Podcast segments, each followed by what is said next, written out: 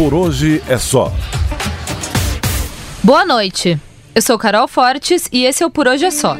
Um podcast que em poucos minutos atualiza você sobre as notícias mais importantes do dia. Nessa terça-feira, eu começo contando a confusão que rolou na Câmara dos Deputados durante a análise da reforma da Previdência dos Militares. O tumulto aconteceu depois da votação de um destaque do PSOL, que pediu um aumento a todos os militares e não apenas aos oficiais no topo da hierarquia.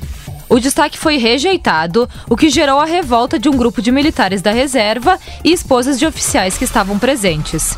Visivelmente emocionados, eles chamaram o presidente Jair Bolsonaro de traidor. Eu coordenei ganhada pro senhor. Eu gritei Bolsonaro 17 enquanto eles estavam debaixo dos seus ar-condicionados. E hoje o senhor trai a tropa dessa maneira. O senhor que cresceu, o senhor que cresceu em cima de nós, em cima dessa desgraça que foi a das Forças Armadas.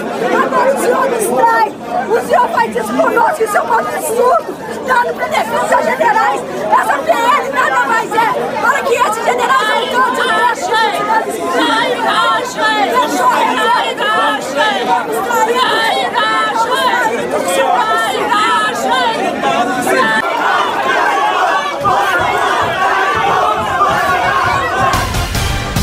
Causa da confusão, a sessão precisou ser interrompida.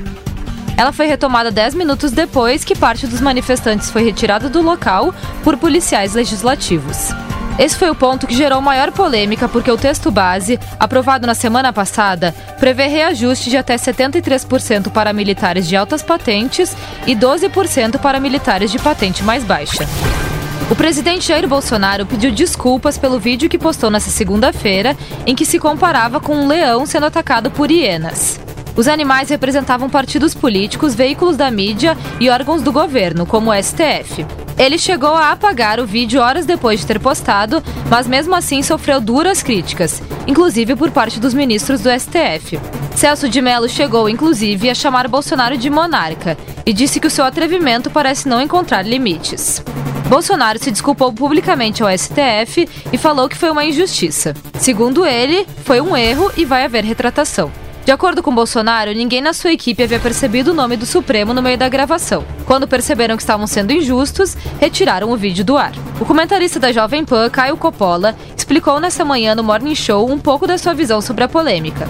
Confere aí ainda que esse vídeo ele seja infantil, que ele seja maniqueísta, personalista e principalmente desnecessário, ele não ultrapassa os limites da liberdade de expressão, liberdade essa que é garantida a todos, inclusive facultada ao presidente da República. E a gente tem que ser franco aqui numa autocrítica. Né? Muita gente ficou incomodada porque essa metáfora essa metáfora ela tem sim um fundo de verdade. As hienas elas agem em bando, elas são resilientes na perseguição né, das suas presas e elas se alimentam assim em grande parte de carcaças. Será que essa ideia não se aplica, obviamente, em sentido figurado, ao establishment midiático, político e judicial? O que não quer dizer, e agora é um outro lado da história, o que não quer dizer que o Bolsonaro seja um leão. Né? O Bolsonaro ele está mais para uma leoa é a leoa que protege os filhotes é a qualquer custo. É verdade, é só ver qualquer documentário aí sobre a vida nas savanas, né? E, e nem isso, porque você nunca vai ver um leão ou uma leoa pedir arrego para uma hiena. E se a cúpula do judiciário são hienas, que leão é esse que barganha com elas ao invés de enfrentá-las? Para saber mais e ouvir o resto do comentário de Coppola, acesse jovempan.com.br. No mundo do entreter, a bancada do Morning recebeu os atores Rafael Logan e Rui Ricardo Dias, que interpretam Evandro e o policial Victor Morello na segunda temporada de Impuros. Quero a cabeça deles. Quer uma guerra? Você está trabalhando pro tráfico, Evandro? Esse cara roubou cinco fotos. Tendo como cenário Rio de Janeiro dos anos 90, a série narra a história de um cidadão comum, o Evandro, que vira chefe do tráfico de um dos maiores morros da cidade. O pessoal tá entendendo? Tem disposição? Muita. Sou Evandro do Dendê. Vou te explicar direitinho o que vai acontecer aqui. Os atores concordam que as principais semelhanças com a realidade são as cenas de violência e a desigualdade social. Para Rui, um desses problemas é o tráfico de drogas. Esse momento é muito parecido com o momento da série, né? A gente continua enfrentando uma série de problemas. O Brasil é um, problema, um, é, é, o, o, tráfico de drogas é um problema no mundo e o Brasil faz parte dessa, desse, enfim, dessa problemática que a gente enfrenta no mundo, na América Latina. Sim. Então é muito, é muito atual tudo, tudo é análogo, análogo à situação, né? Sim. Já Rafael disse que mesmo que algumas cenas sejam inspiradas em fatos que aconteceram há anos atrás, os assuntos permanecem muito atuais. A primeira temporada, que são fatos reais, né?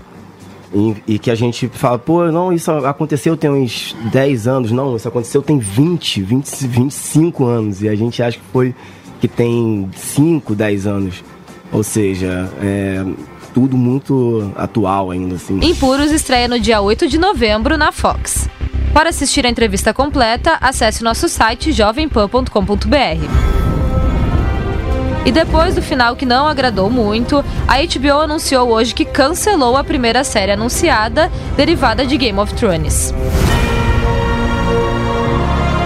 De acordo com o site, o canal americano interrompeu a produção do primeiro episódio, gravado em junho, ainda durante a fase da edição. A série se chamaria Longa Noite e tudo indicava que nela seria conhecida a verdadeira origem dos caminhantes brancos, além de segredos da família Stark.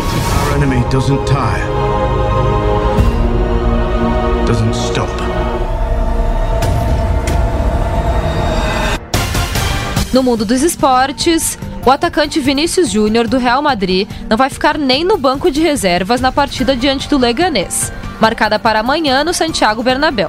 Por opção técnica do treinador Zidane, o brasileiro não vai participar da partida da 11ª rodada do Campeonato Espanhol. Então, já estou aqui me encaminhando para o final. Fica de olho no que acompanhar nessa quarta-feira pode ocorrer a discussão na Câmara dos Deputados sobre o porte e a posse de armas. A sessão estava marcada para acontecer hoje, mas não foi pauta do plenário. O deputado federal Alexandre Frota vai prestar depoimento na CPMI das fake news. E nos esportes, o Palmeiras enfrenta o São Paulo e o CSA joga contra o Corinthians. Bom, por hoje é só. Boa noite e até amanhã. Por hoje é só.